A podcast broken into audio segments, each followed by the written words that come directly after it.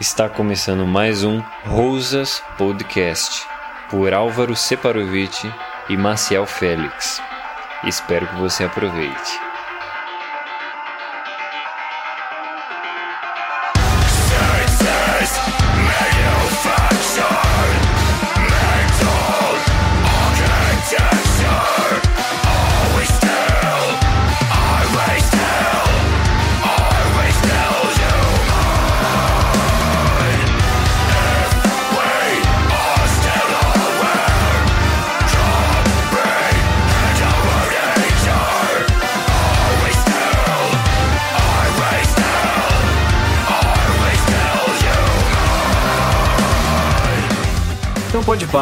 Estamos começando aqui o nosso segundo episódio do nosso Rosas Podcast. E agora a gente vai entrar no primeiro mandamento. Estamos acompanhando o livro do Rosas Rushduni, as Institutas da Lei Bíblica. Tô eu aqui, Álvaro Separovic, e novamente nosso ilustríssimo Maciel. Manda um salve aí, Maciel. Olá galera, como é que estão vocês? Pode pá. Então, é, já de início aqui eu quero informar todo mundo que a gente está disponível no Spotify. A gente vai deixar disponível o podcast no YouTube. Já está disponível no iTunes. E se tiver alguma outra plataforma de, de podcast aí que você sabe que, que a gente não esteja, avisa a gente que a gente vai colocar o bagulho lá. Tá no SoundCloud também. Então, não tem desculpa pra vocês falar que que não dá para ouvir a gente, porque dá sim. Então, quando você for lavar louça, coloca, coloca o podcast lá e ouve, porque a gente vai. E só, só um lembrete, Álvaro, dizer, dizer pro pessoal também, para quem for indígena aí, a gente tá disponível em sinal de fumaça também, né? Não tem, tem, a internet tem disponível, a gente também tá disponível em sinal de fumaça aí pra você. Exato. E Se código MOS também, batido. E aí, é isso daí. Tamo, tamo disponível aí. Agora não, não tem desculpa nem pro, pra quem mora na Amazônia nem no Acre. Então, bora começar? Quer, quer dar algum aviso, Marcel? Ou é isso mesmo? No nível introdutório é só isso mesmo, né? Pode, podemos pular para o início. Tá, beleza, então. Vamos, vamos começar então. O, o primeiro mandamento é, tem várias pessoas e, e religiões que acabam fazendo uma divisão diferente, né? Sobre os mandamentos. No caso, o Rushduni nas Institutas, ele coloca o primeiro mandamento como Ouve, ó Israel, Shema Israel, né? Ah, isso aparece lá em Deuteronômio 6, no verso 4 e 5. Tá lá. Ouve, ó Israel, o Senhor, nosso Deus, é o único Senhor. Ame o Senhor, seu Deus, de todo o coração, de toda a sua alma e de todas as suas forças, né? Isso também acaba que em Deuteronômios é um, um, eco, né, do que havia dito antes, e o Rushduni também aponta ali Êxodo 20, verso 1 e 2, né? Fala, eu sou o Senhor, teu Deus, que te tirou da terra do Egito, da terra da escravidão, né?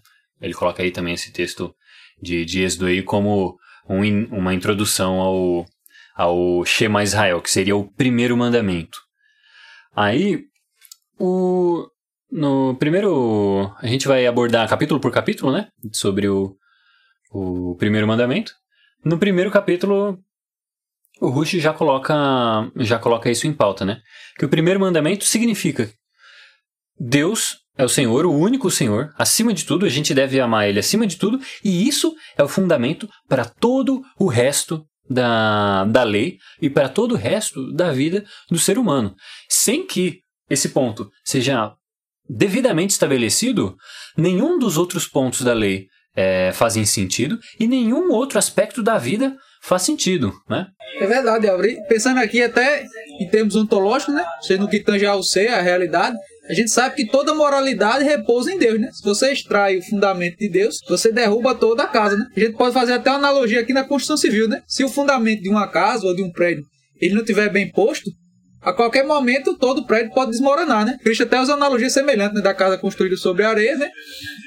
Então é a mesma coisa, se uma casa não estiver bem fundamentada, ou a visão de mundo da pessoa acerca da moralidade, acerca do mundo, não estiver fundamentada em Deus ontologicamente e também epistemologicamente, né, a gente sabe que a Bíblia nada mais é do que uma porção do conhecimento revelado na mente de Deus, né, um, pouco, um pouco do conhecimento de Deus, então ela tende a desmoronar, né? Até por isso que a gente vê que muitas vezes os ateus fazem críticas corretas sobre algum assunto, só que eles não têm como fundamentar moralmente, né? Peguemos um exemplo aqui, né? As feministas. As feministas gostam muito de falar que é errado você bater nas mulheres, e elas estão corretas nisso. É, a violência contra a mulher é errado. Mas por que, que é errado? Se Deus não existe, por que, que é errado você agredir sua esposa? Então a gente sabe que isso é errado por causa da lei de Deus. A lei de Deus estabelece os parâmetros do que é o certo e errado. Os limites para você discernir o mal do bem. Porque senão você chega um momento que a decadência moral é tanta que as pessoas começam a chamar o bem de mal e o mal de bem. Como a gente está vendo hoje. Eu, eu já cheguei a abordar isso um pouco lá no meu canal, não muito, mas a gente fala que ah, nós queremos ser pessoas racionais, né? O que significa ser racional? Significa que você tem uma raiz, você tem um início, né? O princípio racional do, de toda a, a estrutura cristã e até judaica, a gente pode colocar, ela é fundamentada em Deus. Deus é o fundamento lógico, fundamento racional para tudo que acontece dentro da, da estrutura judaico e da, da estrutura cristã. Né? Sem, sem a gente partir desse ponto, não nada mais faz sentido, porque a gente não tem um fundamento, né? Para quem está mais habituado, porque eu sei que boa parte dos cristãos só está habituado com o Novo Testamento, né? Eles não, não fazem ideia nenhuma do que está no, tá no Antigo. É, Jesus vai repetir isso várias vezes, né? Que a gente precisa estar fundamentado nele, que ele é a rocha, ele é o, o fundamento, né? Isso, quando Jesus passa todas essas doutrinas, ele está tirando, extraindo essa doutrina de algo que já havia sido revelado antes, né? Jesus ah, várias vezes repete Deuteronômios, né? No, em alguns de seus discursos, e quando ele transmite essa doutrina que a gente precisa estar enraizado nele, né? Paulo também fala que a lógica e é, toda, toda a riqueza do conhecimento está depositada em Cristo, né? Isso é, é um reflexo dali do que já estava nos Dez Mandamentos, né?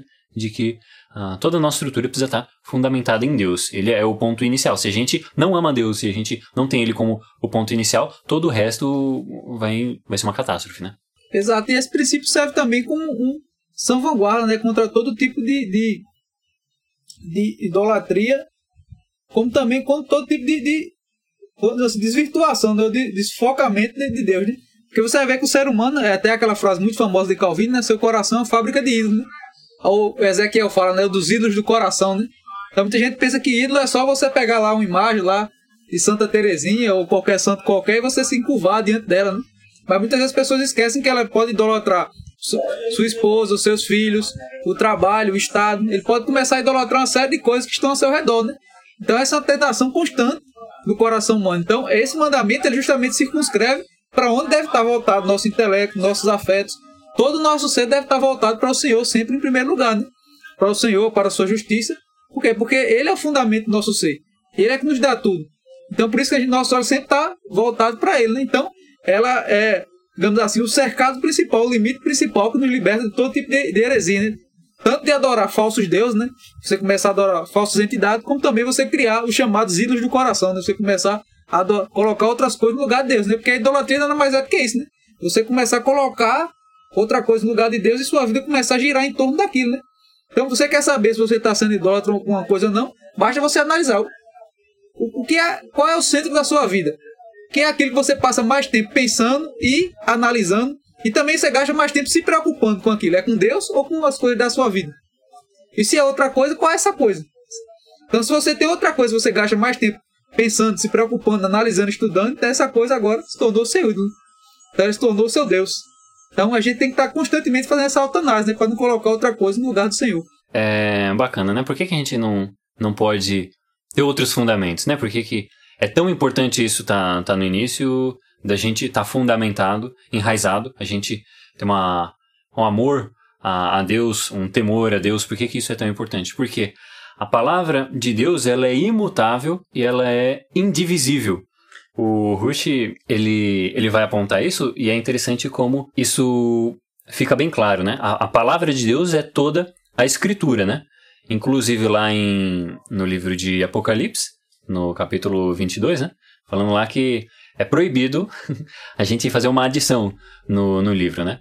A palavra de Deus, quando ela é completa, é, lembrando aqui que o, o ele é profundamente sensacionista, né?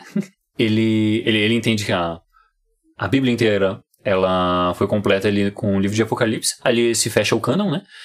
E nenhuma outra palavra pode ser adicionada ou retirada da Bíblia.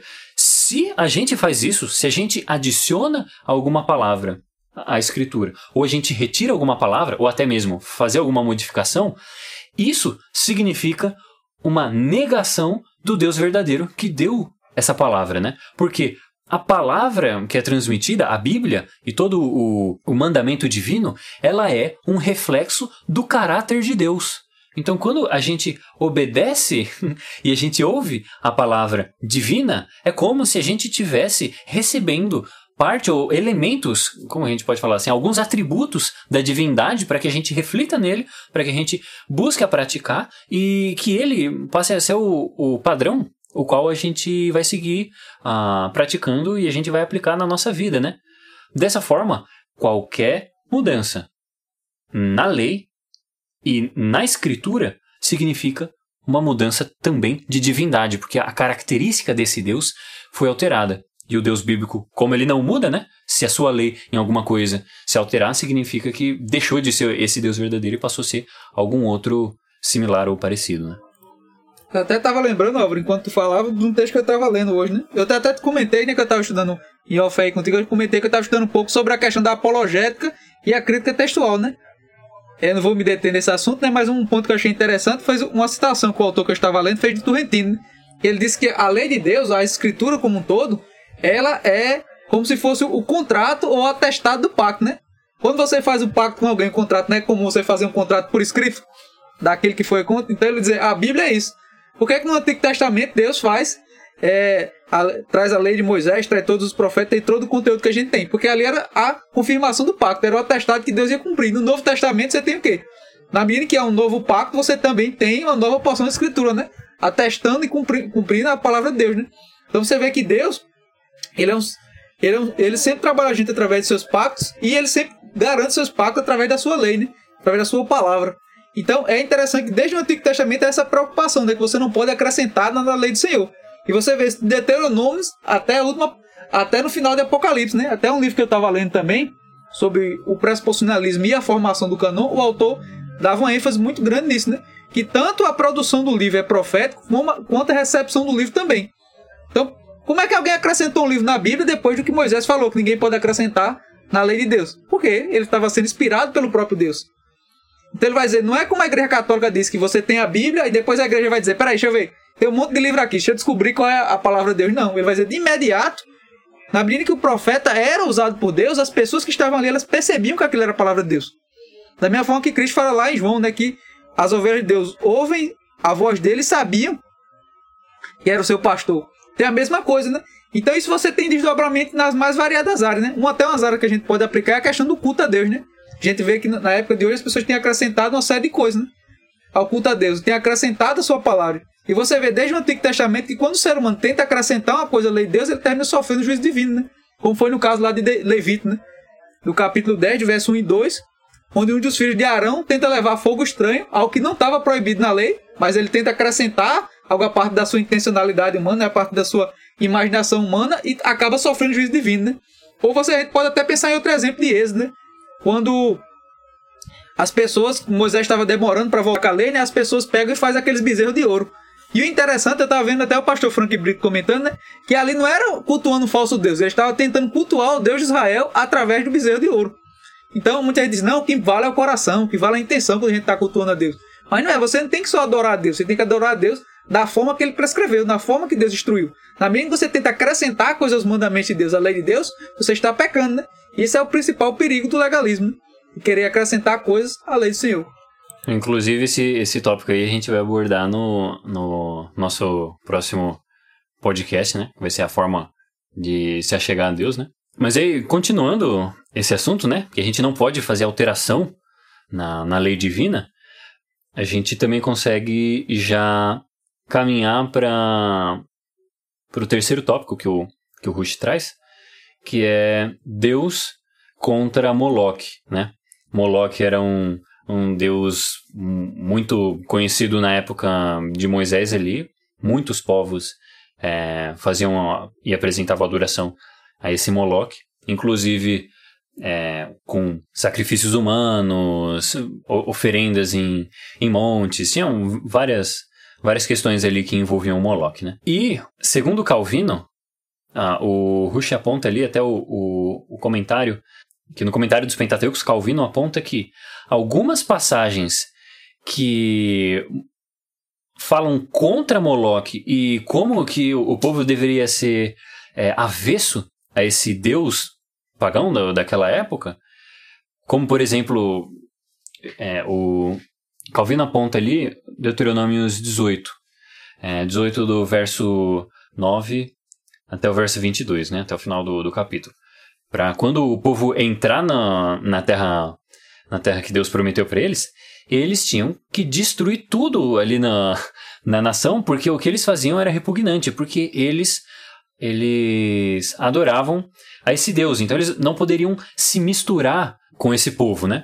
Calvino ele vai, vai colocar vários textos como introdução ao primeiro mandamento de amar apenas a Deus e acima de tudo. Ele vai colocar esse texto de Deuteronômios 18, 9 a 22, vai colocar também Deuteronômios 13, Levíticos 18, Levítico 19, no verso 26 e verso 31, e ainda em Deuteronômios 12 e 19, né? Vários trechos que, tipo assim, são leis e regras que o povo precisava cumprir, mas são regras de zelo.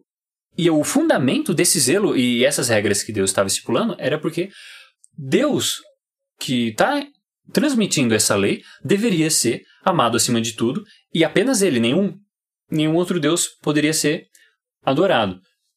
E aí o Ruth vai pontuar várias coisas que são interessantes sobre, sobre esse ponto, né? Como, por exemplo, quando em alguma religião, ou em não só a religião, em qualquer outro aspecto do, da vida, da sociedade, se existe um conceito de controle do futuro que não seja de Deus, né, o Deus verdadeiro, isso é uma mudança de senhorio. A autoridade divina foi, foi alterada. É, é interessante isso porque isso é um. só para para quem. Não sei se todo mundo vai acabar abrindo as passagens, né? Mas ó, a gente fez essa referência aí. É o trecho de Levíticos 19 e 26, né? Quando a gente tem algum tipo de aspecto de controle do futuro, a gente está fazendo uma mudança de senhorio. E é até interessante o negócio, né? Que eu, recentemente aí, no, no, no mundo inteiro, vários cientistas estavam falando, olha, a curva de contaminação, ela vai alcançar tantos milhões de pessoas, no Brasil vão ter tantas milhões de mortes, e vai acontecer isso, vai acontecer isso, vai acontecer isso. E até o nome que eles dão para isso é uma previsão. O, o que significa uma previsão? É uma visão prévia. Eles estão vendo alguma coisa que ainda não aconteceu. A própria linguagem que se utiliza do, dessas previsões é uma linguagem é, que, que é similar a isso que está sendo passado, né? Nós não temos o controle do futuro, a gente não conhece o, o, o futuro, né? Isso não, não, foi dado, não foi dado ao ser humano. Quando Deus vai abordar isso no, na sua lei, ele vai falar: olha, qualquer tentativa de controle, de conhecer o futuro que não seja eu mesmo, que sou o dono do tempo, do, do presente, passado e futuro, essa, essa, essa ideia de controle do futuro ou saber o futuro é uma coisa diabólica. E vocês estão mudando de senhorio, porque vocês só podem confiar no Deus verdadeiro, né? É interessante, Álvaro, tu estava falando aí, eu lembrei de outra coisa, né? Relacionada à pandemia e também de outras aplicações que o Estudando faz e outras obras, né? Relacionada à pandemia, uma das coisas também que é interessante é que o homem moderno, vários filósofos vão pontuar isso, até eu estava vendo Pondé essa semana falando sobre isso, ele é viciado em controle. E quer controlar todas as partes da sua vida. E uma das coisas que a pandemia trouxe, que foi justamente algo que deixou as pessoas em pânico foi, primeiro, a sensação da morte, né? aquela, aquela presença de mortalidade. E a segunda é que você não controla as coisas. Porque de repente estava todo mundo vivendo sua vida, comprando, vendendo, casando, se separando, fazendo negócio, e de repente veio a pandemia e parou tudo. Né? Eu lembro até que eu vi falar, por exemplo, um dia, uma semana da pandemia, no outro dia estava parando na escola que eu trabalho, de repente parou tudo. E as pessoas foram entrando em parafuso, né? Tanto que explodiu doenças é, relacionadas à afetividade, você tem um, uma explosão de divórcio, tanto aqui no Brasil como na China, que foi o primeiro país afetado, você vê isso. Então você vê que as pessoas são viciadas em controle, elas querem controlar tudo. Então na medida em que elas não conseguem, elas entram em desespero, né?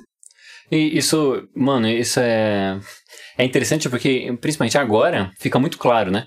Que a, tem um vírus solto rolando por aí e e aí, então, agora que, que eu tenho o perigo de, de morte, não, agora eu preciso, eu preciso de segurança, eu preciso para minha casa, eu preciso controlar o futuro. O que que os caras falam? Até os cientistas de, de YouTube, né? A única coisa que vai nos salvar é que a gente tenha uma vacina.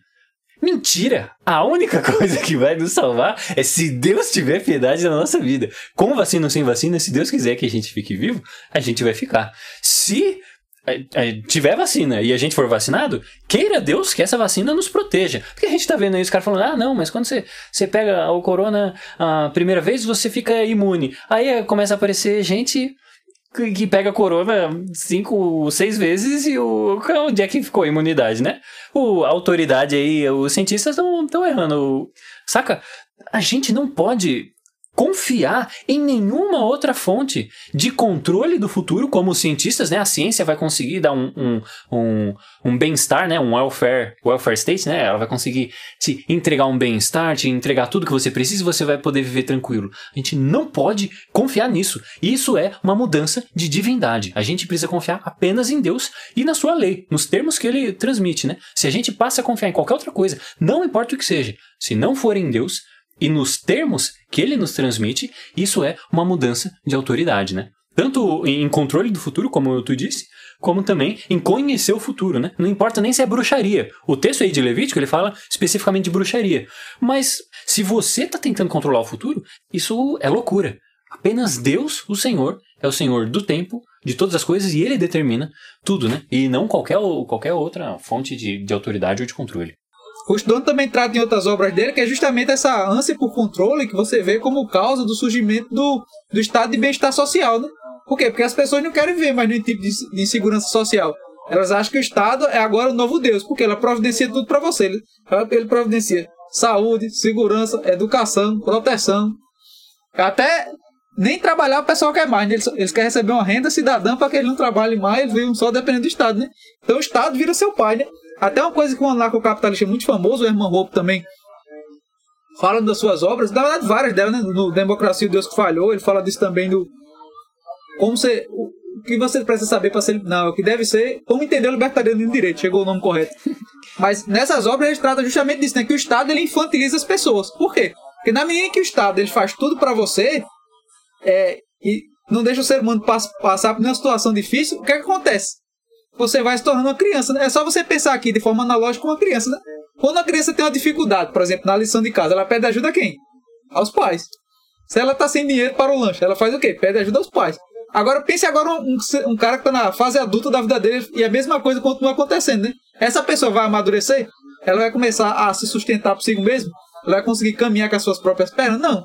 Então, é, até a consequência disso é desastrosa, né? Porque o Estado tende a criar um paternalismo exacerbado e as pessoas não sabem se, é, se sustentar, né? não sabem viver de forma independente daquelas instituições políticas.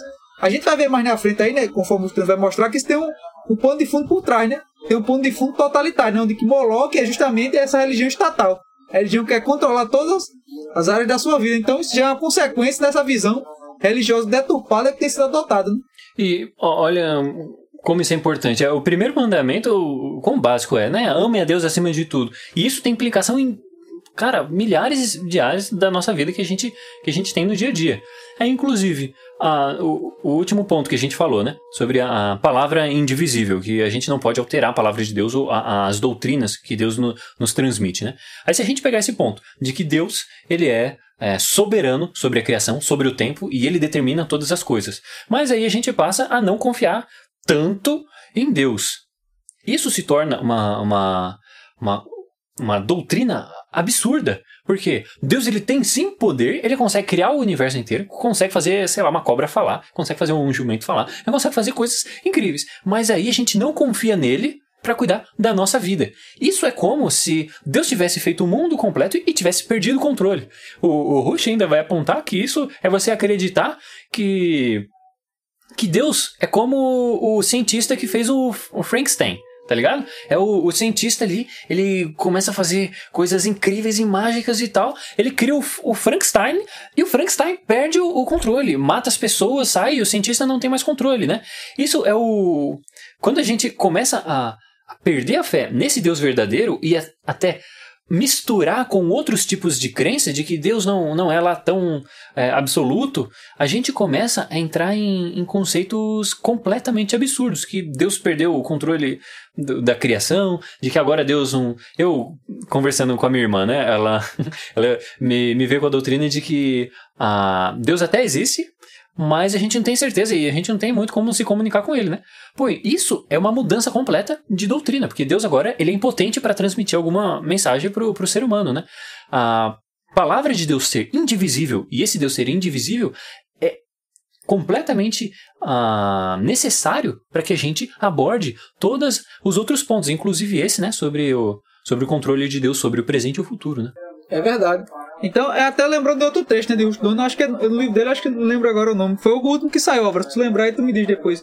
Eu acho que é o Ao Serviço, que é só que ele trabalha sobre a questão de diaconato e outras coisas. Eu li, eu li o livro já faz um tempinho. Mas uma coisa que o Rush trabalha lá, que é interessante, é que, que a igreja, ela tinha poderio na medida em que ela se via as pessoas através do cuidado com da viúva, do cuidado das pessoas que estavam doentes, do cuidado do órfão. Então, na medida que a igreja fazia ação social, ela tinha um poderio. É tanto que ele vai dizer lá mais na frente, né? Que lá no, na União Soviética era proibida a igreja fazer caridade, ou qualquer tipo de ação que ajudasse as pessoas, né? Mas por que, que o Estado quer proibir a ação social? Justamente porque ele quer todo o poder para si. Ele quer ser a divindade provedora. Ele quer ser aquele que todas as coisas provêm dele. E o Estado ele sempre tem um incentivo para não funcionar, né? Por isso que quanto menor o Estado, melhor, né? Por exemplo, se a educação vai mal, qual é, é a desculpa que diz? Não, a educação pública vai mal. Então diz, não, a gente tem que trazer mais dinheiro para a educação pública. Então, há um incentivo, diferente da iniciativa privada, que o incentivo acontece quando você vai bem, o Estado ele tem incentivo para quando ele vai mal você pedir mais dinheiro. Então, nessa pandemia a gente viu isso, né? A saúde brasileira sempre foi um caos, mas não, o SUS está muito ruim, tem que trazer mais dinheiro para cá para a gente fazer é, toda a preparação para cuidar das pessoas. Só que a gente viu, na verdade, foi um covidão, né? Tava aí a Polícia Federal prendendo um monte de gente que estava roubando, né? Então o que a gente percebe é que essas pessoas elas querem cada área da vida do ser humano seja controlada pelo Estado. Por que, que ele não quer deixar os pais educar seus próprios filhos? Como, por exemplo, a ideia da educação domiciliar, né? Chamado homeschooling. Justamente por causa disso, né? Porque ele quer controlar as mentes da criança. Eles querem inculcar desde cedo a criança que ela depende do papai Estado para ser provido.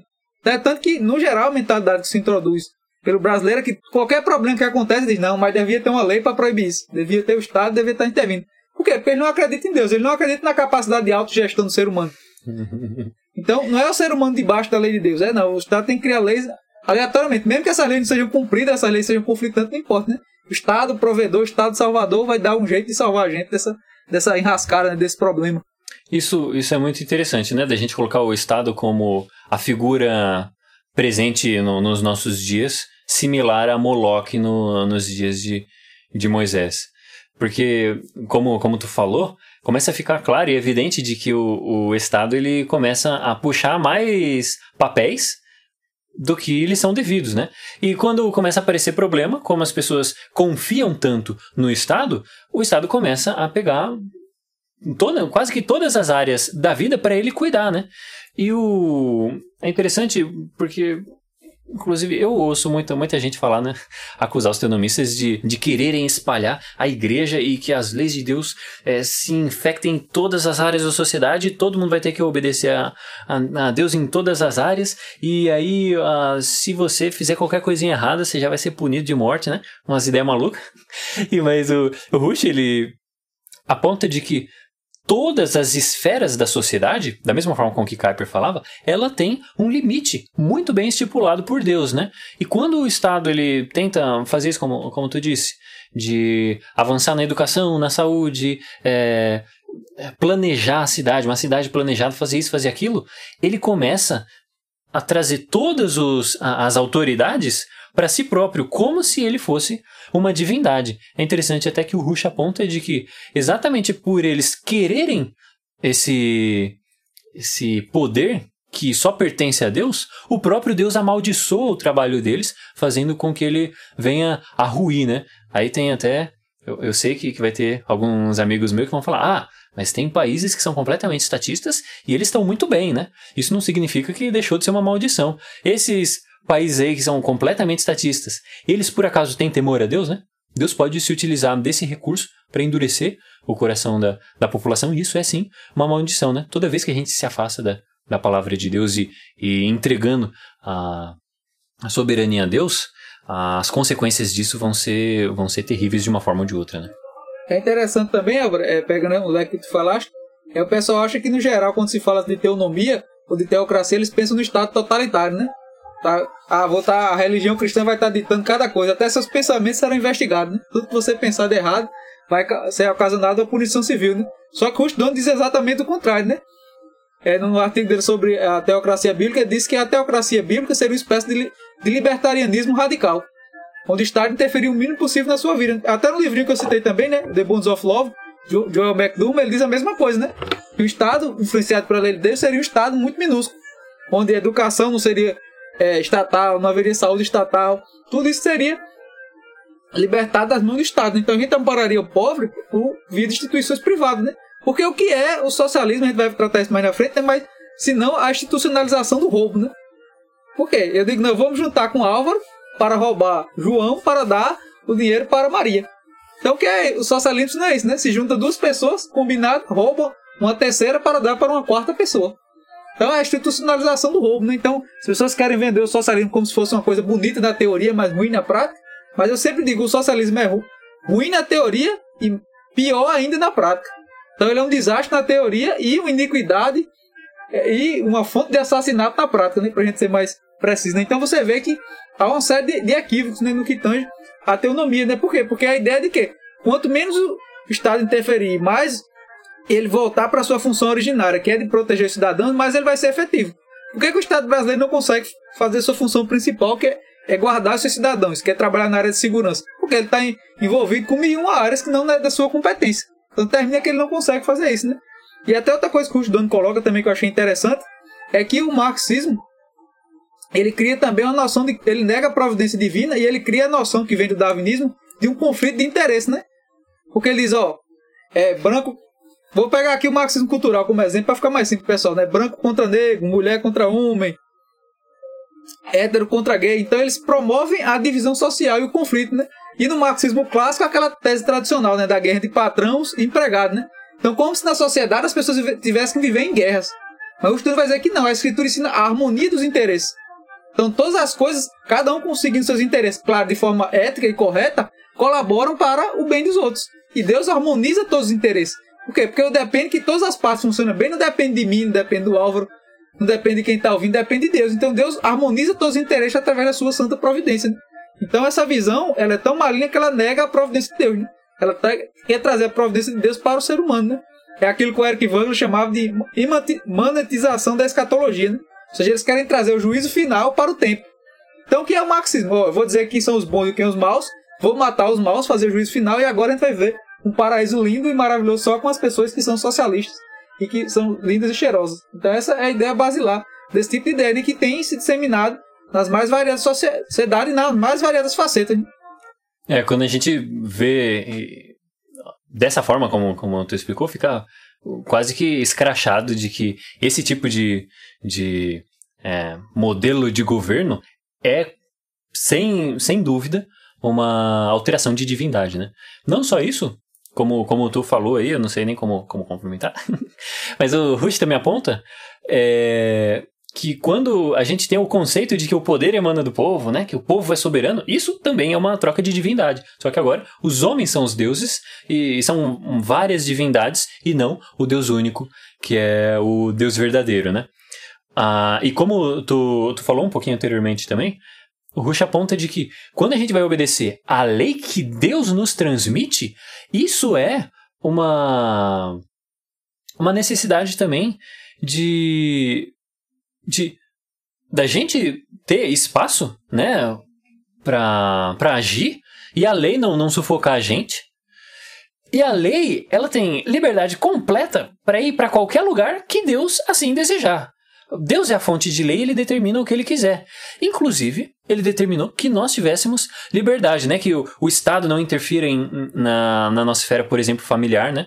Inclusive, acho que é até interessante pontuar, eu não sei se a gente vai acabar falando isso é, mais para frente, mas a, o formato com que Deus deixa para que a sociedade se organize não é o Estado acima de todas as pessoas, mas sempre a família é a esfera principal ela deve ser protegida e a partir dela as outras esferas, né? O, a igreja vem depois da família, a, o Estado vem depois da família, é, a escola, a, um hospital, todas as outras todas as outras esferas da, da sociedade, elas vêm posterior à família. A família é a estrutura básica para a sociedade, né?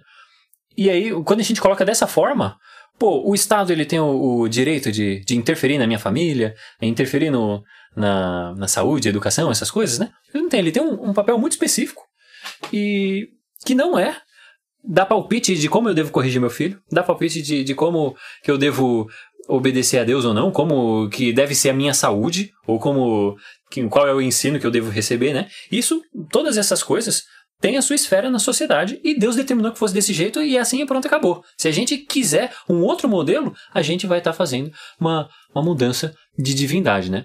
E aí aqui eu acho que é legal a gente entrar no naquele ponto polêmico. eu coloquei aqui um, um, um polemicíssimo que, que o Rushiduni aponta, inclusive ali, que está em Deuteronômios 13, né? Que é a pena de morte para subversão da palavra e lei de Deus. Você quer comentar sobre isso daí, ô Marcel? Sim, sim. Eu, eu tava pensando aqui se a gente, a gente pode fazer outro dia só dedicado à visão do John McDougall, né, que ele propõe uma revisão desse tópico, mas é no que tange ao Novo Testamento. Né? Eu vou só explicar um pouco rapidamente a visão do Rushdon, depois eu introduzo um pouco do que o McDougall fala. E outra, outra oportunidade a gente pode voltar até e detalhar né, sobre essa visão dele, exigiria é, um tempinho para a gente explicar em detalhe, né? mas eu vou só pontuar aqui rapidamente. Então, primeiro que é interessante pontuar sobre o o Rushdon fala aí é que é o seguinte, né, que na lei de Deus no Antigo Testamento você vê que para a pessoa que promovia a heresia publicamente, havia a pena de morte, né? Porque ela estava promovendo o quê? Uma subversão da ordem de lei. Então, Rushdon diz o seguinte: toda sociedade, independente se ela é democrática, se é uma monarquia, ela tem um fundamento da sua lei. Então, por exemplo, numa democracia, se o cara quer instaurar uma ditadura, é comum que tenha pena de morte contra essa pessoa. Se numa monarquia o cara quer assassinar o rei, aquele cara muito provavelmente vai ser morto. Por quê? Porque ele está negando o fundamento dessa ordem social. Com a lei de Deus não era diferente no Antigo Testamento. Uma pessoa queria subverter a ordem social de Israel, que era um herege. Perceba aqui que não era só uma pessoa que tinha pensamentos herégicos. Não era só uma pessoa que, ah, no, íntimo da casa dela, ela, era um herege. Não era isso. Era uma pessoa que publicamente professava heresia, que queria cooptar outras pessoas para adorar outros deuses. Então era uma pessoa que publicamente fazia isso, ela estava levando as pessoas para desencaminhar. Então, aí nesse caso era aplicado a pena de morte, né? Então, uma coisa que é interessante, é né, uma discussão que tem surgido em tempos recentes no meu teonomista, é através da obra do John McDougall, mais especificamente do livro dele, Bonds of Love, que eu mencionei anteriormente. Nesse livro ele propõe a revisão dessa parte. Né? Ele vai dizer que por causa do princípio do. Eu não sei se eu vou pronunciar correto, mas eu acho que é Sharing. Que é a ideia do quê? Do, do princípio que, segundo ele, é a ideia de devotada destruição. Né? Por causa da presença de Deus imediata naquele contexto, você vê que uma série de coisas você tinha uma punição imediata, né? Pegamos alguns exemplos, né? Por exemplo, se você professasse heresia publicamente, você era punido de forma imediata e destruído por causa da presença de Deus. Você vai ver também no caso da terra, né? Há várias vezes essa ideia de não contaminar a terra, porque isso causaria a destruição. E um texto que o John Beck Duma utiliza para fundamentar é, de forma clara essa alteração, né? Vai ser o texto de Hebreus, né? Eu vou até ler, abrir rapidamente para ler para vocês, onde ele tenta fundamentar essa mudança, né? Está em Hebreus capítulo 10, do versículo 26 ao 29, né? Prestem atenção que ele vai fazer referência justamente a esse mandamento, né? É, de que as pessoas, quando elas transgrediam a lei de Deus e se apostatavam da fé, elas sofriam pena de morte. Então ele faz referência a isso. Perceba que no contexto de Hebreus aqui, inclusive esse texto é muito utilizado contra o calvinismo, né? É um texto assim muito clássico, né? Para falar da apostasia, mas o foco da gente não vai ser esse no momento, né? Diz assim a palavra do Senhor, né? Verso 26. Porque se pecarmos voluntariamente depois de termos recebido o conhecimento da verdade, já não resta mais sacrifício pelos pecados, mas uma certa expectação horrível de juízo e ardor de fogo que há de devorar os adversários. Quebrantando alguém a lei de Moisés, morre sem misericórdia, só pela palavra de duas ou três testemunhas. De quanto maior castigo, cuidai vós, será julgado merecedor aquele que pisa o Filho de Deus, e tiver por profanação o sangue da aliança que foi santificado e fizer agravado pelo Espírito de graça. Porque bem conhecemos aquele que disse: Minha vingança, minha é a vingança, eu darei recompensa do Senhor, e outra vez o Senhor julgará o seu povo. Então, o que o McDormand vai argumentar aqui? Ele diz: Ó, o texto faz um contraste. o que acontecia no antigo pacto e o que acontece agora. Se a pessoa no antigo pacto ela era apóstata, ela fazia o quê? Pelo mediante o testemunho de duas ou três testemunhas, ela sofria, sofria a pena de morte. No novo pacto é diferente. O texto diz o quê? No verso 29. De quanto maior castigo cuidai vós será julgado o merecedor aquele que pisar o filho de Deus. Ele diz aqui, aqui é transferido para o céu esse castigo. Da mesma forma que várias promessas que eram feitas para a terra, como por exemplo em Deuteronômio 12, do verso 22 em diante, é transferida para o céu a punição também. Então a punição que antes estava restrita à terra, você sofria pena capital, agora é passada por juízo de Deus. E quando mais especificamente se cumprir essa profecia, segundo McDuman, né? apesar dela valer até hoje, né? Mas aqui no contexto específico ele está tratando da destruição de Jerusalém, né? No verso 30 diz assim: Porque bem conhecemos que aquele que disse: Minha é a vingança, eu darei a recompensa, diz Senhor, e outra vez o Senhor julgará o seu povo. Então está falando do juízo que Deus ia trazer. O contexto da casa de Hebreus, como a gente sabe, está sendo voltada para quem? Para os hebreus. Então aqui está tratando do juízo de Deus que aconteceu no ano 70, né? Quando o, os romanos sitiaram Jerusalém e destruíram, né? Que inclusive é profetizado em Mateus 24. Acho que o, Álvaro também deve ser preterista, né? Suponho que sim. Se não for, mas eu estou explicando aqui a visão preterista que eu e o McDougall adotamos, né? Então, você vê que essas profecias estavam se afirmando ao juízo divino. Então, qual, em resumo, qual é a argumentação do John McDougall? Ele diz, ó, o princípio do Xerém, que era a ideia de devotar a destruição, se devia à presença imediata de Deus no Antigo Testamento, através de várias formas, através do fogo, através de Urim e Tumim, entre outras coisas. No Novo Testamento, como várias outras promessas, elas eram trans, foram transferidas para o céu. Então agora a pessoa não sofre mais a pena de morte. Ela sofre o juízo de Deus. Seja de forma imediata, como foi aquele pessoal que estava vivendo na época de Cristo, seja por outras vias. Né? Então, Deus vai trazer juízo à vida daquela pessoa, a pessoa que se apostata voluntariamente à lei de Deus. E o, o que ele usa como fundamento, né? Ele faz o, a, o contraste entre o verso 28 e o 29, né? Porque o autor faz um contraste entre como era na época de Moisés e como era na nossa época, né? Então ele usa isso como fundamento. No geral, a argumentação dele me pareceu bastante plausível, né? Outra coisa também que é importante falar sobre o sharing é que a palavra grega que é traduzido para o Novo Testamento é a ideia da palavra anátema. Ele vai, ele vai citar, por exemplo, Gálatas 1,8, quando Paulo diz que aquele que prega outro evangelho é anátema, é amaldiçoado. Então ele vai dizer que é uma palavra vertida para outra, né? Inclusive, se não me engano, a Septuaginta usa em alguns casos, segundo ele, essa palavra, né? Mas basicamente essa é ideia, né? Dá um contexto geral. Outro momento a gente pode voltar com mais detalhes, né? Mas para a gente não se delongar. Então há uma discordância entre os teonomistas nesse ponto aqui, né? Alguns acreditam que apesar do Antigo Testamento ser assim, no Novo houve essa alteração, né? Então, em tempos futuros, a gente pode até depois fazer até uma, uma análise mais detalhada dos argumentos pró e contra essa visão. Né? Eu, particularmente, tendo essa visão de Joel McDurman, né? E parece muito plausível a visão dele, né? Não, é bacana também até lembrar que na própria Instituta do Rushduni, o Rushduni vai abordar alguns assuntos no, no decorrer das institutos. E no final tem alguns apêndices do Gary North, que é genro do Rushduni, e ele dá uma, algumas interpretações diferentes, inclusive sobre o sábado, né? Segundo o Gary North, a interpretação feita pelo, pelo Calvino era muito assertiva e ele vai mostrar uma forma diferente de como, como se trabalhava o sábado, né? Ah, e, e na, na mesma instituta que mostra ali o, o, todo o pensamento do, do Rush nos Dez Mandamentos, né? Mesmo no final foi, foi publicado ali um, algumas notas de, de apêndice do, do Gary North, né? Aí eu só quero fazer uma, uma ressalva aí nesse ponto, porque aí eu, eu tenho certeza que, que a gente já tá acostumado a levar porrada, né? A galera vai falar, ah, não, então o McDermott tá, tá salvo, mas aí a gente vai esculhambar com o Rushduni, porque ele acha que precisa matar os caras e tal, não sei o quê. só lembrando de que esse texto e a forma que o Rush também ele aborda não é para matar pessoas que não são da minha religião. Não é isso que está sendo, tá sendo abordado no texto. Mas é quando existe uma tentativa de subverter o, a ordem do Estado de Israel, do estamento de, de Israel. E isso significa, sim, adorar outros deuses. Novamente, né? Voltando como, como a gente tinha falado, se esse fundamento religioso não for é, muito bem estabelecido dentro da sociedade, o resto, né, o decorrer do, dos outros pensamentos, eles vão ruir também. Da mesma forma que o, o Marcel falou, né? Uh, em outros modelos de governo, é a, a, defesa do a segurança nacional ela é uma questão de extremíssima importância, né? Acho que aqui no Brasil a gente não tem, não vê muito isso, né? E a gente não é acostumado com isso.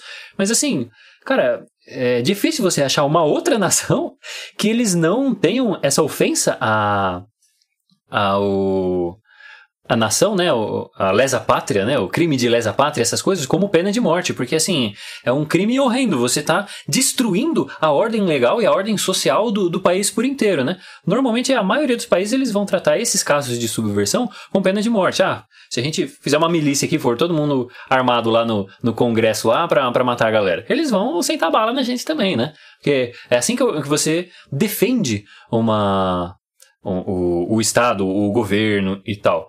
Nesse caso, a, é uma defesa, só que uma defesa de subversão intelectual e não física, é, necessariamente, né? Porque o, o que é, mantém o, o, o, estamento de Israel lá não é necessariamente as, as pessoas, mas sim a doutrina de Deus que era transmitida, né? O próprio Deus ali no meio deles. Aí só deixando essa ressalva e também aí lembrando de que ah, ninguém aqui tá batendo martelo, né? Ah, eu inclusive até peguei uma, uma fala do, do Rush, que eu achei que, que seria cabível, que é, tem um, um, vídeo onde ele. Tanto um vídeo como, como uma aula né, do, do Rush, onde ele fala que não dá pra gente ficar olhando a, a lei do Antigo Testamento e aplicar ela ipsis literis no, nos nossos dias, porque provavelmente a gente vai acabar fazendo merda. a gente vai aplicar ela de, de forma inadequada, né? A gente tem que entender as diferenças e sabendo, dadas essas diferenças, né, a gente aplicar com, com discernimento e moderação. Da mesma forma com que o, o, que o Maciel aqui ele tá, tá procurando expor, é um, a gente procurar entender de forma adequada a escritura, né? E o, e o que eu também expliquei aqui agora há pouco. Também é eu tentando explicar de forma adequada, mas a gente nem eu sou canônico, nem o Maciel, nem o, o Gary North, nem o, o, o McDermott, nem o Rush, né? A gente procura é, ter bom senso quando abordar esses assuntos, eu acho que é primordial, né? Se a gente ler só um pouquinho ali de provérbios, a gente já vai ver isso uh, várias vezes pra gente saber usar as palavras, ser modesto, né? E saber até onde chega o, o nosso raciocínio, o nosso limite intelectual, mas sempre procurar, com temor a Deus, aplicar a palavra de Deus com, com fidelidade, né? Eu queria só comentar algumas coisas. Uma, é uma coisa quando o pessoal pensa em teonomia também, é, por exemplo, pensar num, num país como o Brasil, né? Que é um país de dimensão continental, né? Então, pronto, vamos supor que chega um presidente teonomista no Brasil, né? O que, é que o pessoal pensa, né? Vamos impor uma ditadura agora, e de cima para baixo vai ser como mais ou menos o pessoal pensa que é o socialismo. Né? Como pensa não, como é o socialismo, né? Você sair matando todo mundo que discorda de você, né? E a ideia do Rushdon, o que é interessante, que geralmente não é exposto às vezes publicamente, a ideia dele é de um republicanismo descentralizado, né? Vamos aqui como comparação foi os Estados Unidos na fundação, né? Então vamos supor que você tem uma nação que é cristã, mas você vai ter nos seus distritos pessoas promovendo algumas visões diferentes, né? Vamos supor, você pode ter um estado presbiteri é, um estado presbiteriano, no outro você vai ter um estado batista e assim sucessivamente, né? Então tendo sendo regido por um país cristão, né? Então a, a visão do Rushdon não era de você ter um país de dimensão continental ou ter um país imenso tendo a mesma lei, tendo tudo nivelado na régua, tudo igual, né? Pelo contrário, né? a ideia de que, no geral, os economistas têm adotado é justamente essa ideia do republicanismo descentralizado, né? que é o chamado federalismo. Né? O federalismo americano é, mostra muito isso. Né? Por exemplo, tem estado onde a pena de morte é aprovada, tem estado que não é. Então, obviamente, dentro de uma sociedade teonômica, todos tentariam ser fiéis a Deus, né? mas na medida que houvesse alguma discordância dentro do Estado, você poderia ter estados que ah, tivesse uma lei ou outra baseada na interpretação daqueles homens. Né? Mas claro que o firme fundamento de toda lei seria a palavra de Deus. Né? Se houvesse uma, separação, não teria problema. Você poderia conviver em harmonia vários estados, como foi na fundação dos Estados Unidos. Né? Inclusive, o pessoal pensa que os Estados Unidos era laico no sentido que o pessoal até hoje, no sentido laicista, né? A gente não pode ter religião nenhuma. Mas segundo o Rush segundo Douglas Wilson também, os teonomistas dizem que os Estados Unidos não era, ele era um país laico no sentido que ele não era um país que tinha uma igreja de, que não era um país denominacional, chegou a palavra correta, né? Ou que tinha uma igreja nacional. Por exemplo, você teve alguns lugares que, ah, por exemplo, na Holanda, a igreja oficial era a igreja reformada. Na Suécia, a igreja luterana. Então teve alguns lugares tinha uma igreja oficial. Ou na Espanha, a igreja católica. Os Estados Unidos nunca aceitou essa ideia. A ideia era o quê? Que o país era cristão, mas não tinha denominação oficial para todo o país. Cada estado poderia seguir a sua denominação. Então seria uma opção, inclusive, né? Para você conviver. É, a gente sabe que há uma pluralidade no pensamento cristão hoje, poderia ser uma opção. Né? Você ter vários estados ali, as pessoas seguindo. Ou municípios, né? Até mesmo municípios vivendo de acordo com a sua visão. Vamos supor que eu sou João dispensacionalista, né? Eu quero, eu não gosto de guardar o sábado, eu não sou esse negócio de lei, né? Comigo tá, vai lá vivendo no seu município, João dispensacionalista, né? Então daria para conviver, né? Porque a ideia do Rustone é de descentralização máxima, e não de você criar um Leviatã gigante e, e, impor as ideias a todo mundo. Então é sempre bom ressaltar isso, né? A ideia do Estado de Rustone É a ideia de cada vez, de Estado minúsculo, né? Como você bem disse você, né? Volta para as pequenas comunidades, né? Que é bem uma, uma ideia que é muito forte dentro do conservadorismo, né? Que é a ideia de que as comunidades de base, a família sendo tendo a ênfase principal, ao invés de você querer criar um Leviatã, né? Um Estado multicontinentais, onde tudo é feito na régua, né?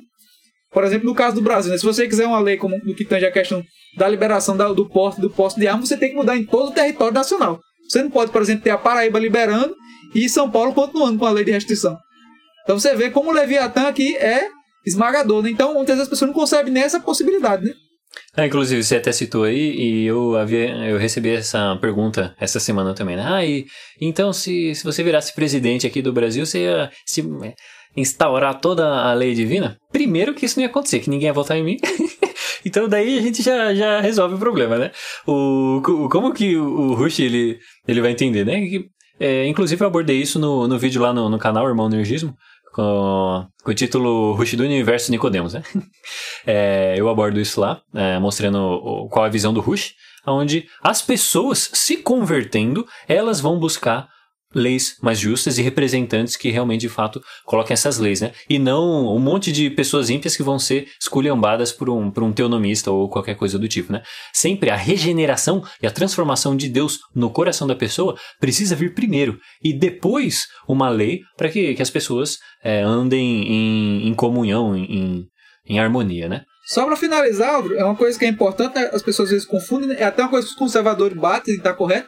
Primeiro acontece a mudança cultural, né? E por último a mudança da lei, né?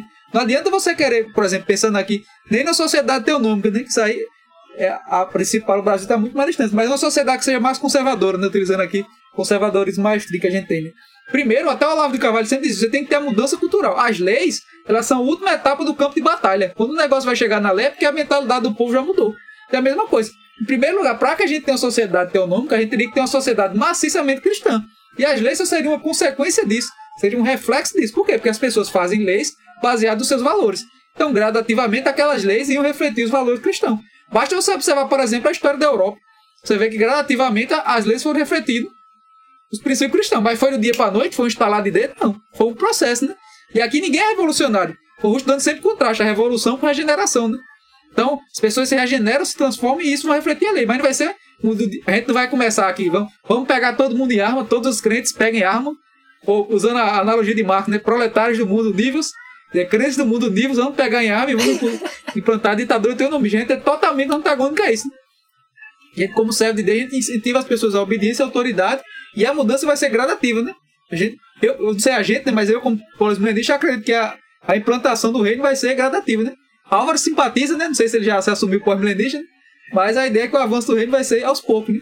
Deus vai transformando o coração dos indivíduos e daí a gente vai ter uma presença maciça do reino de Deus. Não, tá certo, concordo. Mas aí vamos pro, pro ponto 4 então. As leis acerca dos membros da aliança, né? A gente já tá falando aí bastante sobre, uh, sobre a sociedade, como, como que ela se organiza, né? E existem leis muito específicas para as pessoas que estão dentro dessa aliança, ou seja, né, dentro desse pacto é, com Deus e de obedecer essas leis divinas, né?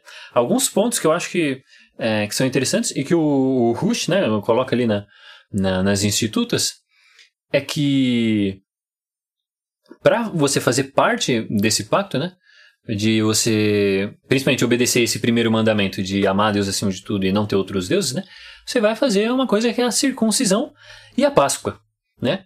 Aí a galera já vai novamente falar, pô, e vocês então são judaizantes, né?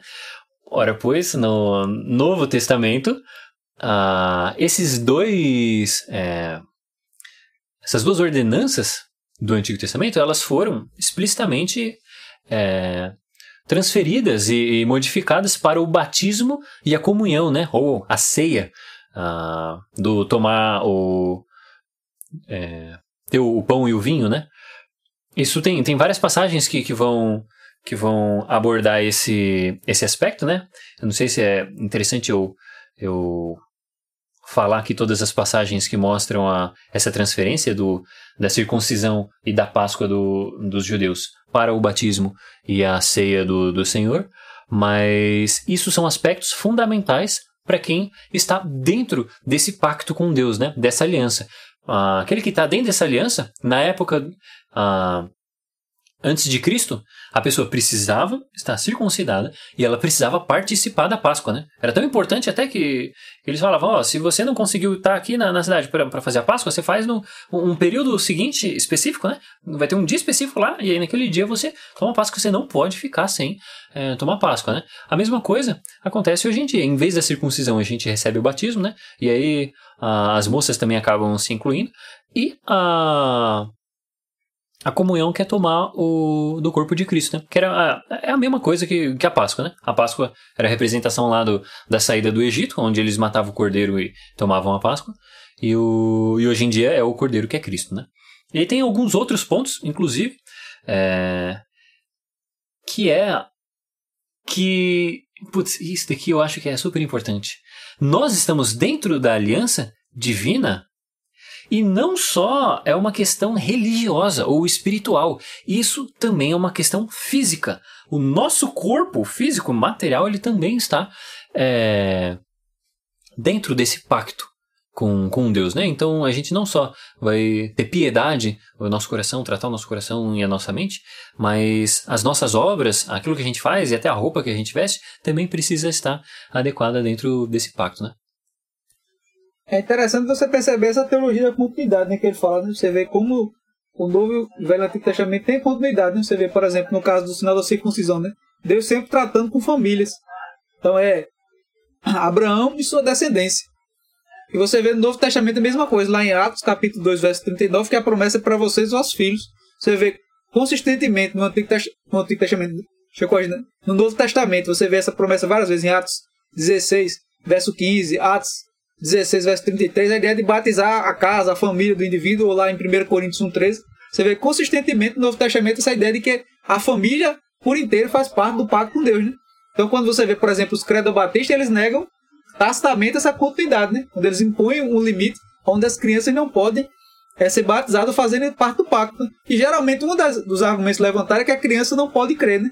Mas se nós fôssemos levar as últimas consequências e aplicar nesse mandamento do crer, eu faço uma paráfrase de Calvino, né? Calvino diz: muitos, muitas pessoas dizem que a criança não pode ser batizada porque ela não crê. Mas Paulo também diz lá em Tessalonicenses: quem trabalha também não come.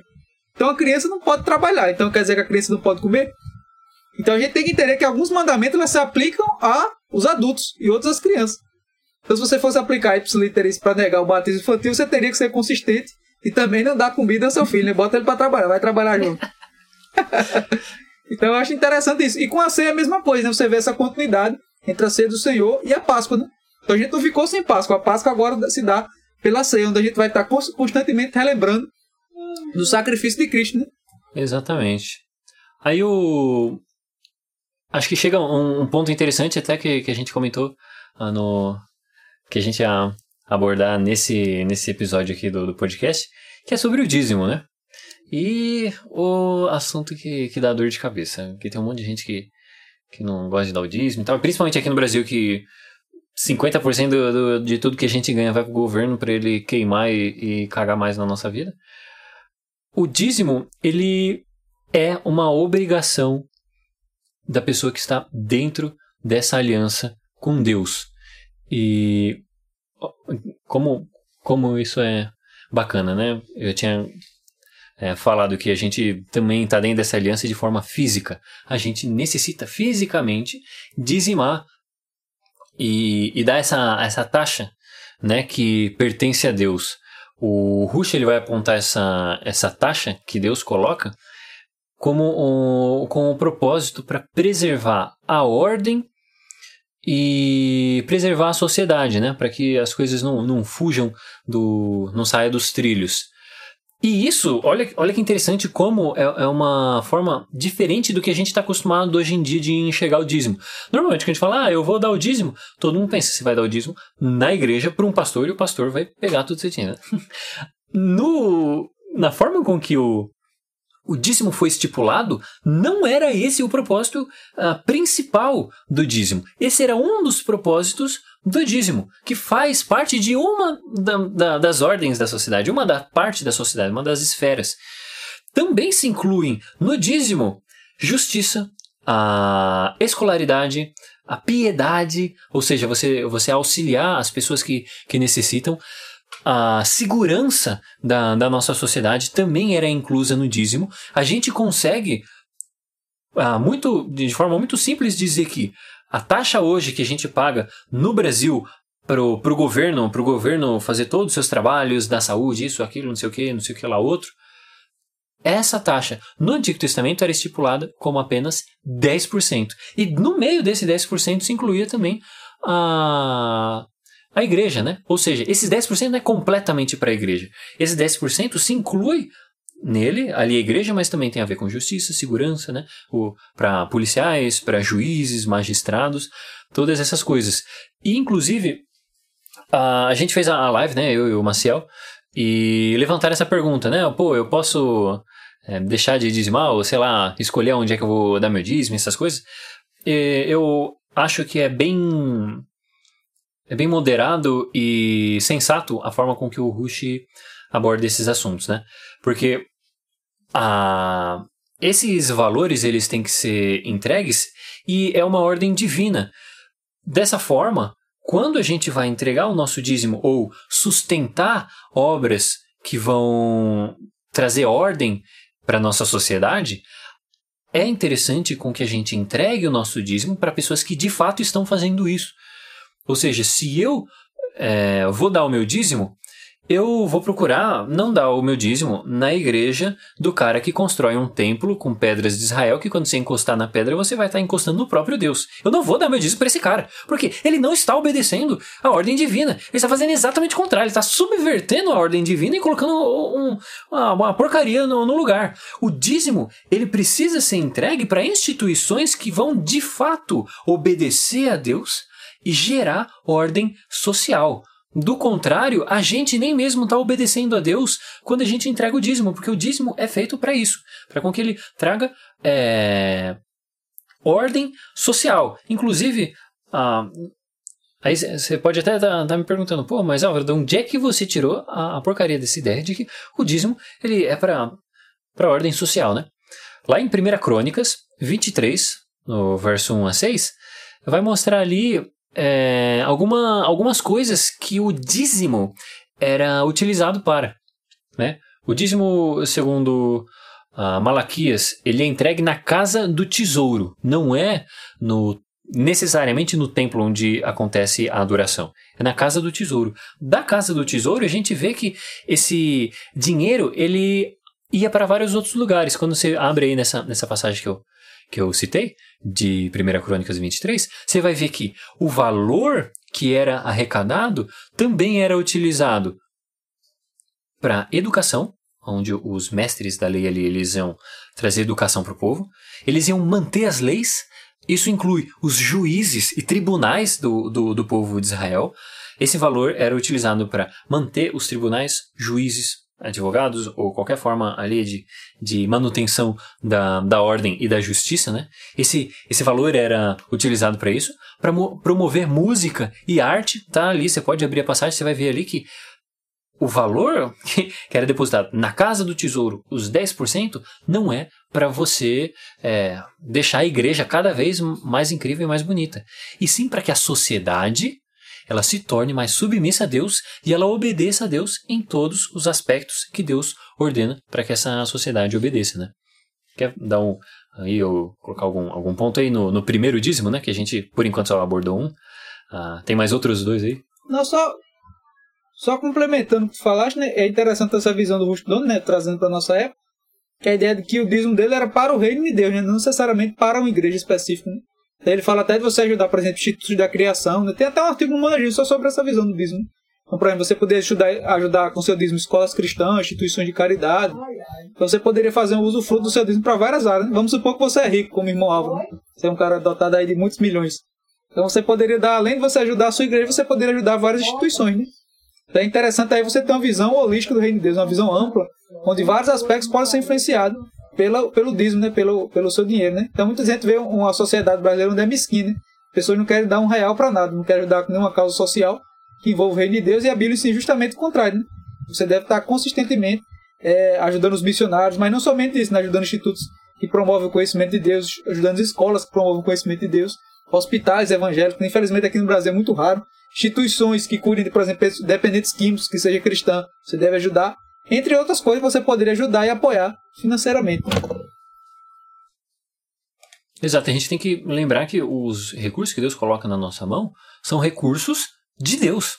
Porque a gente mesmo, nós pertencemos a Deus. Todos os nossos recursos pertencem a Deus. A terra e a sua plenitude, o mundo que nele e os que nele habitam, pertencem a Deus. E a gente precisa obedecer a Deus em todas essas coisas, né? E eu convido todo mundo aí a abrir essa passagem de Crônicas, né? Mas o, não só em Crônicas ali, a gente vai ver só a aplicação disso, né?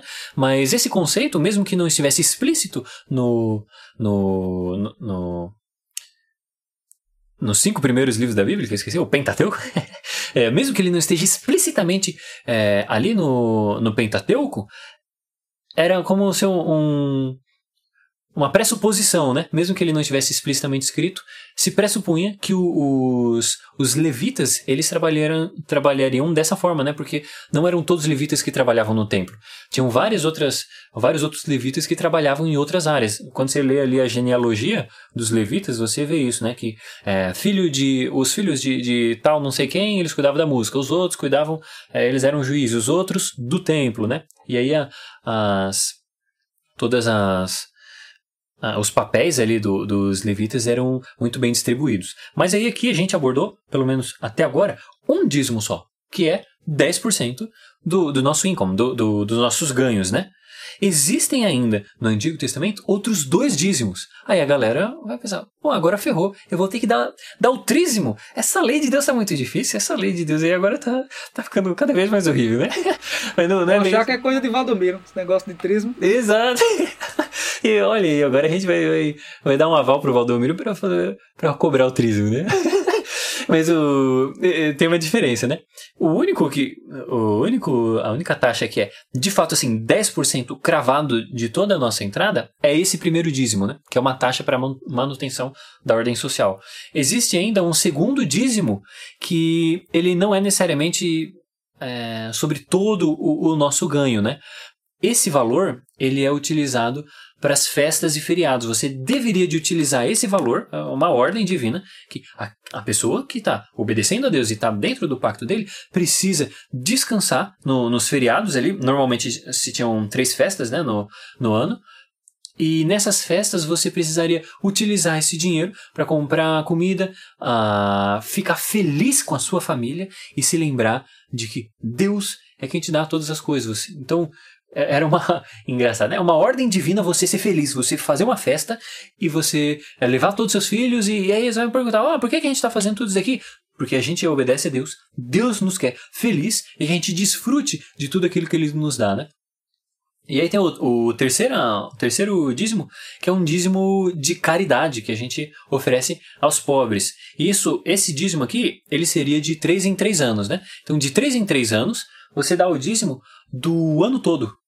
Então você, isso não é um dízimo que você dá todos os anos, mas uh, o primeiro ano ali você não vai, não vai se preocupar com isso. Segundo ano você também não vai se preocupar. No terceiro ano você passa ou acumular é, esse valor é, ou todo mês ali você auxiliar é, as pessoas que necessitam, né? Ou até eu acredito que não precisa ser necessariamente assim de três em três anos, mas se você pegar esse valor e dividir uh, como é de 3 em 3 anos, dividir nos 3 anos. Aí você consegue diminuir essa taxa e distribuí-la por todos os anos aí, né? Aí a, galera consegue fazer as contas de, de quanto dá, né? Tudo isso daí.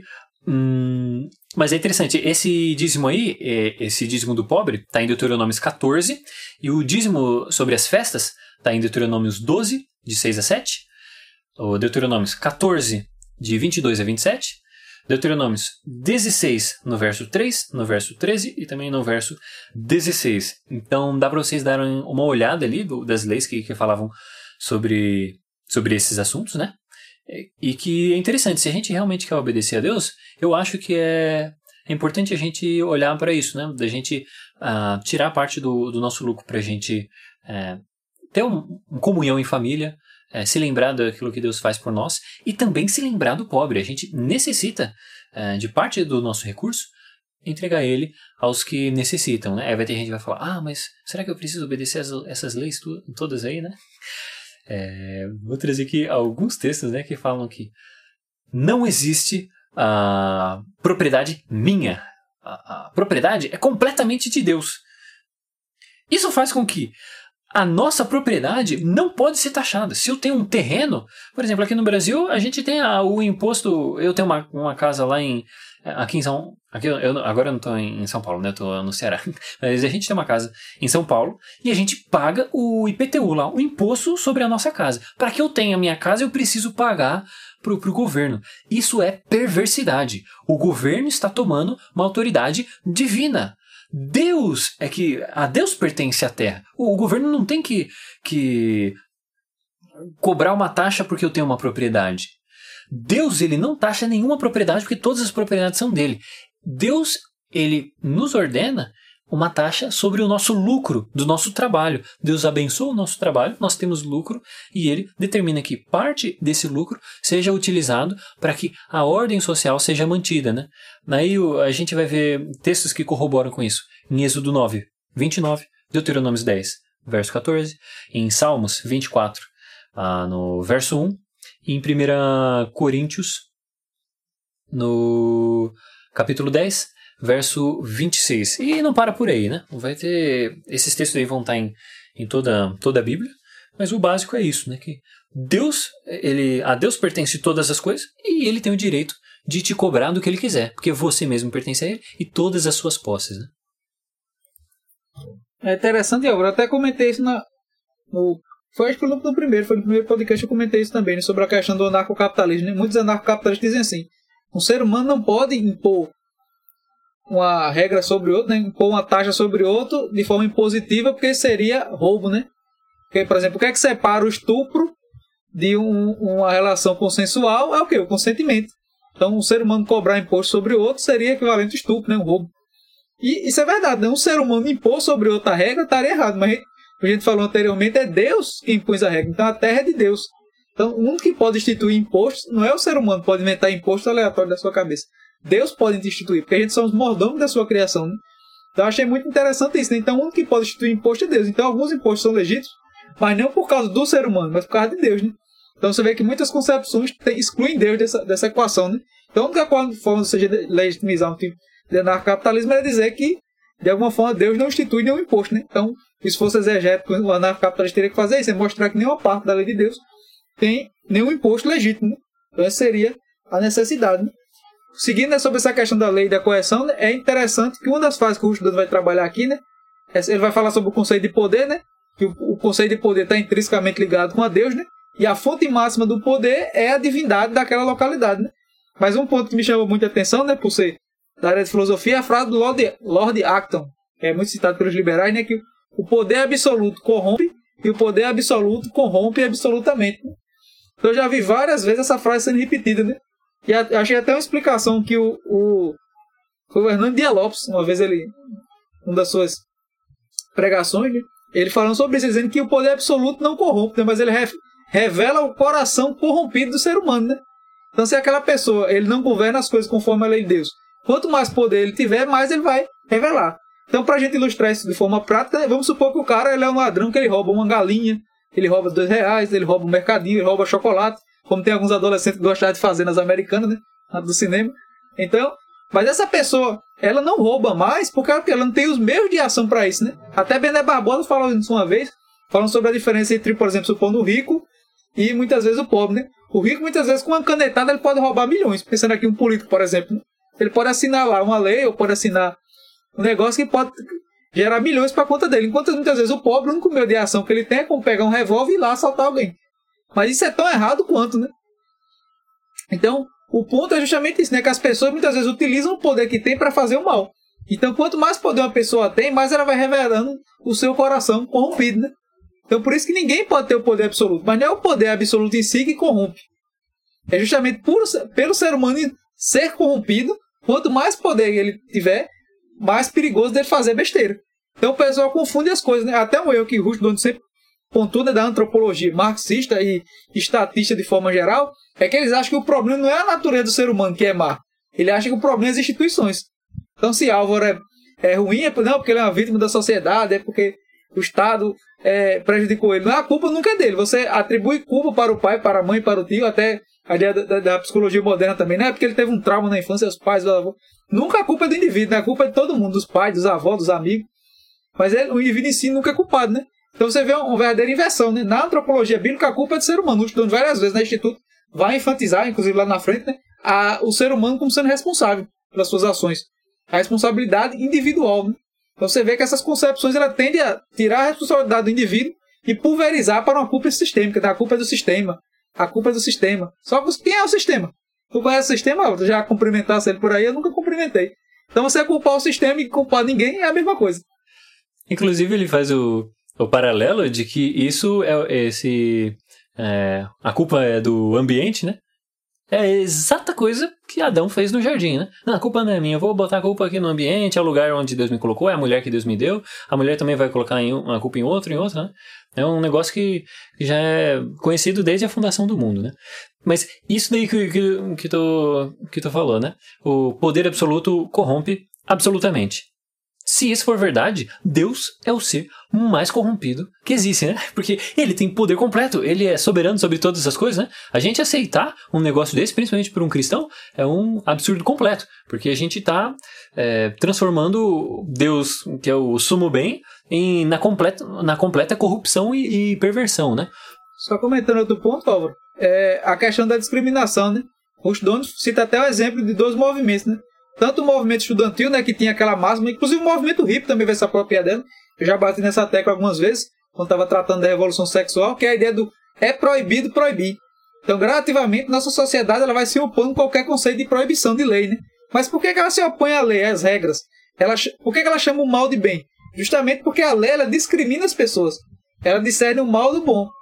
Então, muitos desses movimentos sociais, né, a gente sabe que o movimento negro, o movimento feminista, o movimento LGBT, eles querem mais é poder. Eles querem angariar o poder para si, para que daí eles impor retroativamente as regras. E muitas vezes entra um conceito até que Nietzsche falava, o Pondé fala, que é o conceito de ressentimento, né?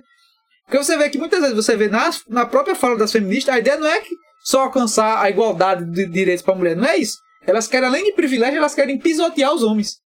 Elas querem massacrar os homens. Tem até um caso que vários, é, até entrevistei um menino no canal do Instituto, que foi o Júnior Masters, sobre as leis que têm sido feitas cada vez mais anti-homem, né? Uma das tem nos Estados Unidos é a lei de restrição, né? Então, se uma mulher acusa o homem de, por exemplo, de, em alguns estados, né, de, de ter batido nela, de agressão, não vão nem averiguar se é verdade. O cara já toma uma medida restritiva, ele vai ficar longe da sua família, longe dos seus filhos. E quando o cara pergunta, você tá me acusando de quê? De nada, é só uma, é uma medida de restrição. O Olavo, inclusive, diz isso no vídeo. Então, leva o cara lá para longe, né? Então, você tem visto cada vez mais leis anti-homem, né?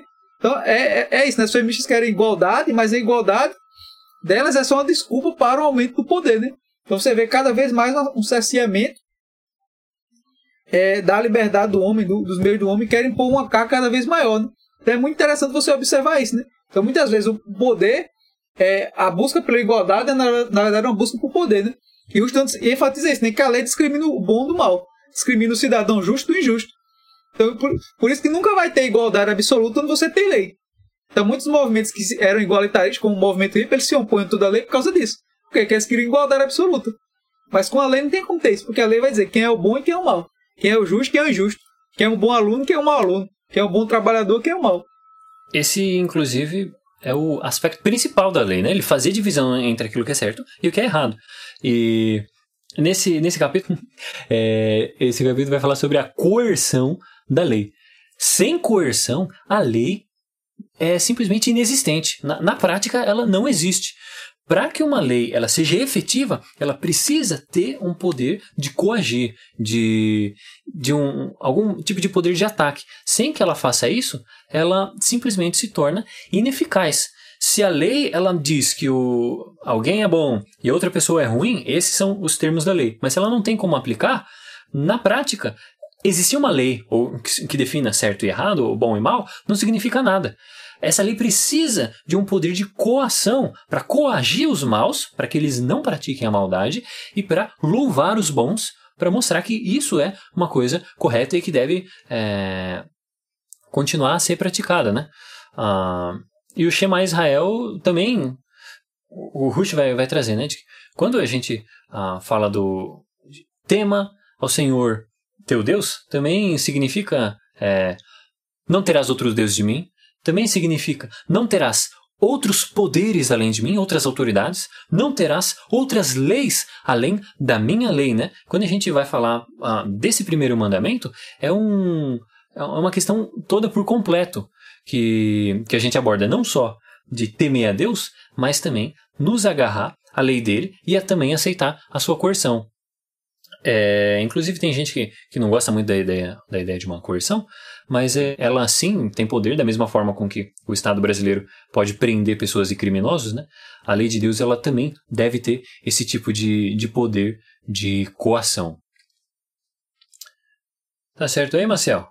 Algum algum adendo? Tudo tranquilo. Não, só isso mesmo. Por enquanto só. Ah, então excelente, porque a minha bateria está aqui já no, no talo para acabar. então vamos encerrar o podcast. Você quer fazer algum. dar alguma palavra final? Então, quero só agradecer mais uma vez aí, né, pela, pelo convite, né, e dizer que a gente tá só no comecinho, né? Para quem estiver ouvindo a gente, a gente tá só no início, então. É, muitos tópicos ainda vão ser abordados, né? A gente tem aqui tocado, assim, alguns tópicos, porque de forma superficial, né? Eu complementar e mais na frente a gente vai poder detalhar mais, né? Então quero só agradecer mesmo e já convidar vocês para o próximo, né? O próximo a gente já vai começar o segundo mandamento e trabalhar muito mais temas acerca da lei do Senhor. Né? É, e no próximo acho que não vai dar pra fazer um capítulo só não, a gente vai ter que usar um pouquinho mais de tempo, talvez em, dois, em dois podcasts aí para abordar. Mas eu espero que o assunto pelo menos fique claro pra galera entender e que seja, seja útil aí, né? Então vamos terminar como tu, tu deu a benção do, do pé de feijão no, no, no podcast passado. Então eu vou daí abençoar todo mundo uh, que está ouvindo aí, que Deus abençoe a mente de todo mundo e os corações, transforme nosso coração e faça cada vez mais submisso a Deus. Pera, pera, pera, pera, antes da gente terminar aqui o podcast, quero deixar vocês ouvindo a música que a gente deixou rolar um pouquinho ali no, no início que é Illuminate do Anup Sastri. A música pergunta aí, né, se a nossa vida é um é realmente surgiu de uma forma darwiniana da evolução ou existe uma arquitetura mental, existe um, um, uma mente por trás disso ou nós mesmos determinamos nosso futuro? Nós somos humanos ou não?